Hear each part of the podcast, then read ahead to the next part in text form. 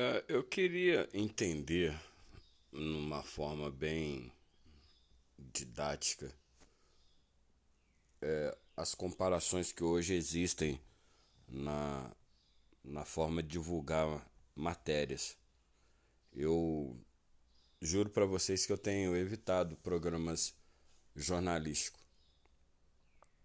Canais abertos eu não tenho visto. Né? Eu tenho na TV eu tenho visto é, documentários, filmes baseados em fatos reais, é, de vez em quando um terror, que eu gosto de ver um terror, e futebol. Futebol, vôlei, é, tá tendo aí o, o, campeonato mundial de atletismo, gosto de ver, para, para, para jogos de, de, de para-atletas, então coisas nesse tipo. Né? Eu não gosto de ver tênis, essas coisas, basquete também não gosto não. Futsal também não. Então, assim, eu, eu, eu fico olhando o 7 de setembro de uma maneira é, bem ampla, fugindo bem da temática que eu gosto, que é da cidade de Santos Dumont. Né, aqui em Minas Gerais, eu, prefiro, eu vou dessa vez dar uma expandida o, o Brasil. É, na época do Lula, eu vou ser bem explícito na, no, nos comentários.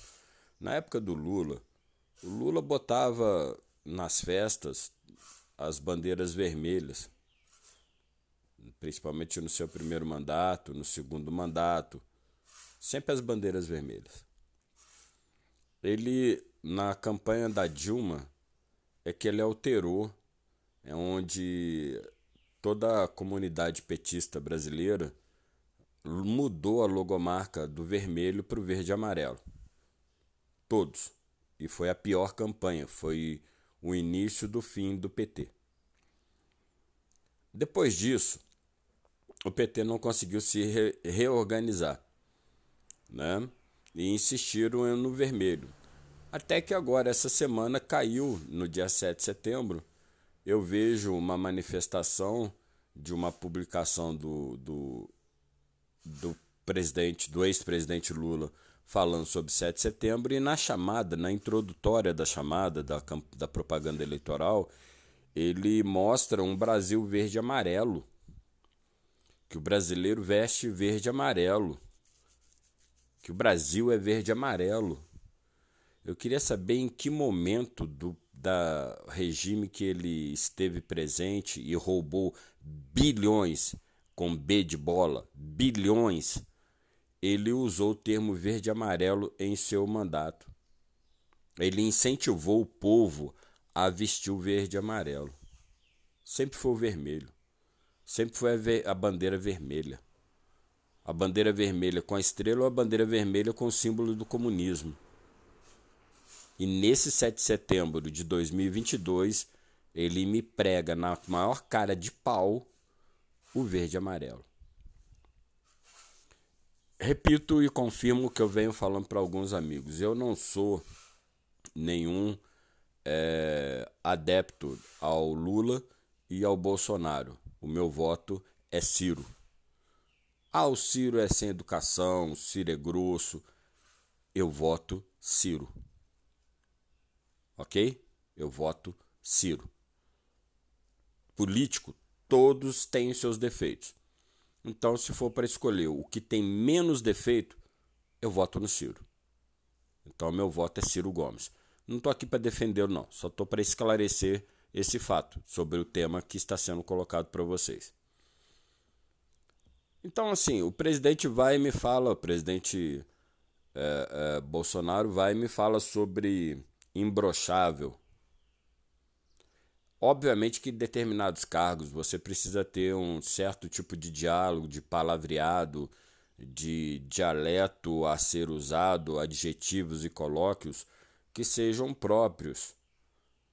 Agora, depende do momento que ele está falando. Ele está falando da impessoalidade dele, ele está num discurso para alguma comunidade internacional, para uma entidade pública, uma entidade privada, ele está falando dentro do Palácio do Planalto Onde que ele estava? Ele estava numa praia falando com apoiadores. Imbrochável. Eu não sou imbrochável. 80, 90% dos brasileiros não são imbrocháveis. Mas qual o mal de falar que é imbrochável? Acho muito mais salutar no sentido de dele se vangloriar de ser imbrochável do que ter que ouvir do Lula que ele é inocente. Eu acho muito mais saudável ver que existe um ser humano que se autodenomina imbrochável do que ver um outro como Lula que diz que nunca roubou o país. Eu acho muito melhor um pai que fala que os erros dos filhos têm que ser pagos pela justiça, a justiça que corra atrás para achar os erros dos filhos, do que o Lula, que o filho dele limpava cocô de elefante e hoje é majoritário em várias empresas e tem milhões de patrimônio fora fazendas com, com cabeças de gado. Às custas de quem? Do pai. Então, assim, é muita.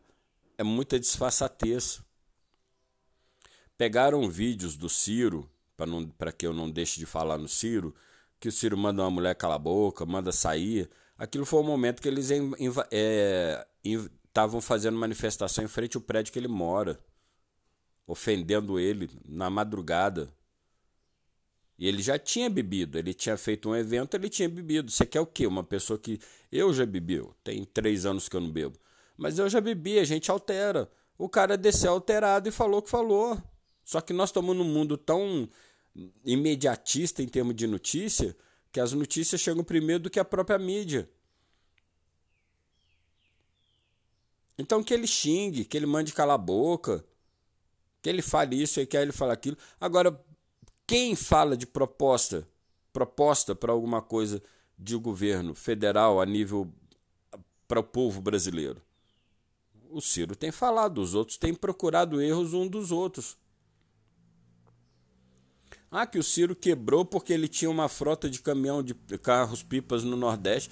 Ué, ele é empresário o prefeito da cidade tinha uma frota de ônibus particular, quebrou lá na cidade de Conselho Lafayette, devendo o olho da cara.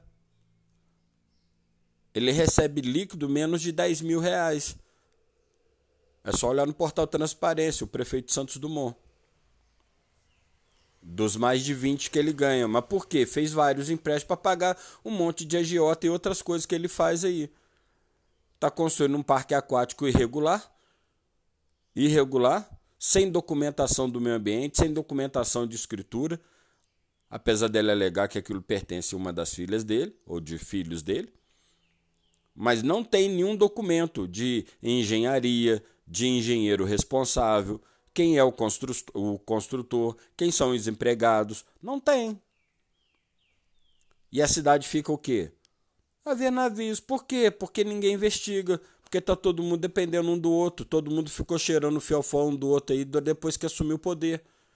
Antes de assumir o poder na campanha de 2020, tava um cuspindo marimbondo contra o outro. Foi assumir o poder, pronto. Dá vaga para minha esposa, dá vaga para meu filho, dá vaga para meu primo, dá vaga para minha tia, dá vaga para minha mãe, dá vaga para meu cachorro. Então, o mal do Brasil é o que eu sempre falo e não vou cansar de falar nunca. O mal do Brasil, ele tem data. 1.500. 1.500. Os portugueses têm o que têm hoje porque eles roubaram do Brasil todo o ouro, todo o minério, toda a riqueza do Brasil eles roubaram. Escravizaram na África para trazer para o Brasil para poder ganhar e sustentar um, pa um país lá do outro lado do continente, lá na Europa e nós continuamos sendo escravizados de uma forma indireta. Só que hoje a liberdade nos dá a condição de falar o que é verdade. A liberdade nos dá a condição de falar a verdade. Doa quem doer. Doa quem doer. Alguns usam carapuça, outros não. Uns fingem de morto e outros não estão nem aí porque o que impera nesse país é a falta de coragem de se punir. Há exceções, um país como o nosso, com mais de 5.800 municípios, há exceções? Sim. Temos municípios menores do que a cidade de Santos Dumont, Minas Gerais, que têm tem feito justiça com todos os erros que acontecem dentro de, de, de prefeituras. Em contrapartida, nós temos a nossa cidade que tem erros absurdos que podem provir até uma responsabilidade criminal. E, no entanto, a nossa justiça ela é lenta, morosa, se não faz vista grossa. Tem que ir para Belo Horizonte, tem que ir para Brasília para poder fazer andar um determinado processo. Com tantos que já têm entregue ao Ministério Público. Mas o comodismo, a praticidade, a vida boa, morar perto, me convém. Para que, que eu vou brigar contra? Então é melhor brigar contra o sistema. Hoje está na moda brigar contra o sistema. É o Bolsonaro falando que o Supremo Tribunal Federal é uma encrenca. A única coisa que eu tenho de crítica ao Supremo foi liberar todos do Lava Jato, falando que todos são inocentes. Para, gente, com documento, calhamaço de documento, provando que os caras roubaram dinheiro em garrafa de cachaça, dinheiro na cueca. Dinheiro na cueca um apartamento com mais de não sei quantos 50, mais de 50 milhões em sacola, dinheiro vivo, dinheiro vivo, palpável em nota, moeda corrente dentro de um apartamento vazio. Aí o Guedel Vieira agora está falando que não, que não. Ah, pá, sabe, é literalmente cuspir na cara do povo é cuspir na cara do povo, é chamar o povo de, de besta, é chamar o povo de imbecil, é chamar o povo de, de. E nós vamos fazer o quê? As zonas estão aí. Ah, eu não acredito, eu não acredito. Eu não sei por que essa guerra de acreditar ou deixar de acreditar. Porque muitos foram eleitos através dela. E agora querem brigar que ela não vale mais nada. A única coisa que me estranha, em todos os lugares que tentaram colocar essa urna eletrônica, nenhum país utiliza. Nos Estados Unidos, eles testaram e reprovaram a urna brasileira. Lá continua na cédula. As grandes potências continuam em cédulas. Se o meu celular, se o seu celular, se o seu computador ele é hackeado, porque quem garante que uma urna não é programável?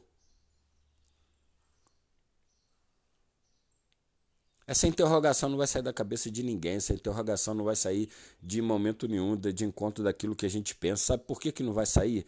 É porque nós somos os pensadores, aqueles que gostam de analisar friamente os números e críticas e dados nós vemos brechas para erros. Para os incautos, tá ótimo. O meu tá lá, meu candidato tá lá, tá bancando o que eu quero, me dá meu saco de cimento, me dá minha areia, paga minha filha para ficar em casa e não precisa trabalhar, ainda ganha dinheiro do, do, da prefeitura. É, a prefeitura de Santos Dumont, Minas Gerais, tem sim funcionários que ficam em casa em casa e recebem. E recebem. A prefeitura de Santos Dumont tem funcionário que vai 5 horas da manhã, bate o, bate o dedão, volta no final do, do, do início da noite, bate o dedão para ganhar 4 horas de extra por dia, sendo que não fica o dia inteiro lá. E quando fica, está jogando baralho. Santos Dumont tem funcionário que anda tonto, bêbado, trabalhando. Teve um acidente aí, com um cara fora de, da, da sua função, trabalhando em um caminhão e caiu perto do canarinho aí, ó. E o que que dá? Nada. Não dá nada. São tantas irregularidades, são tantas mesquinharias. É igual o casal que foi pego aí na nossa cidade né, de Santos Dumont, Minas, que foi preso por desviar por vários anos dinheiro público aí. Eu fico impressionado porque que o marido, né, ele não denuncia pessoas que ele sabe, ele sabe, eu afirmo, ele pode negar. Ele pode negar. Mas me coloca na frente dele. Eu estou disposto a ficar na frente dele para ele me negar, mas ele vai ter que ouvir muita coisa e eu quero ver como vai ser a reação da cara dele. Ele sabe de muita coisa de pessoas que roubaram muito mais ou desviaram muito mais do que ele e ele está calado. Será que vale a pena ganhar dinheiro para ficar calado, tomar um ferro sozinho, ter a reputação jogada no lixo?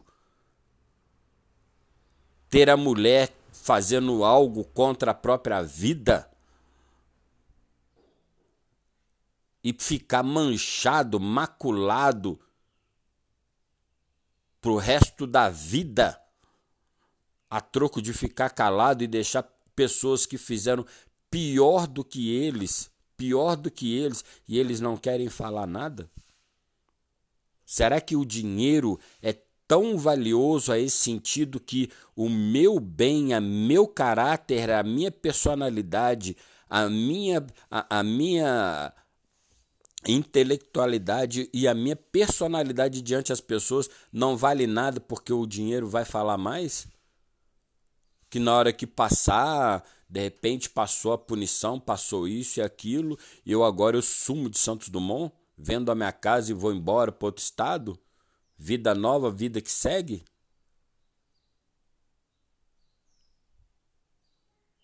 Então é, são coisas que a gente precisa refletir se vale a pena, se compensa.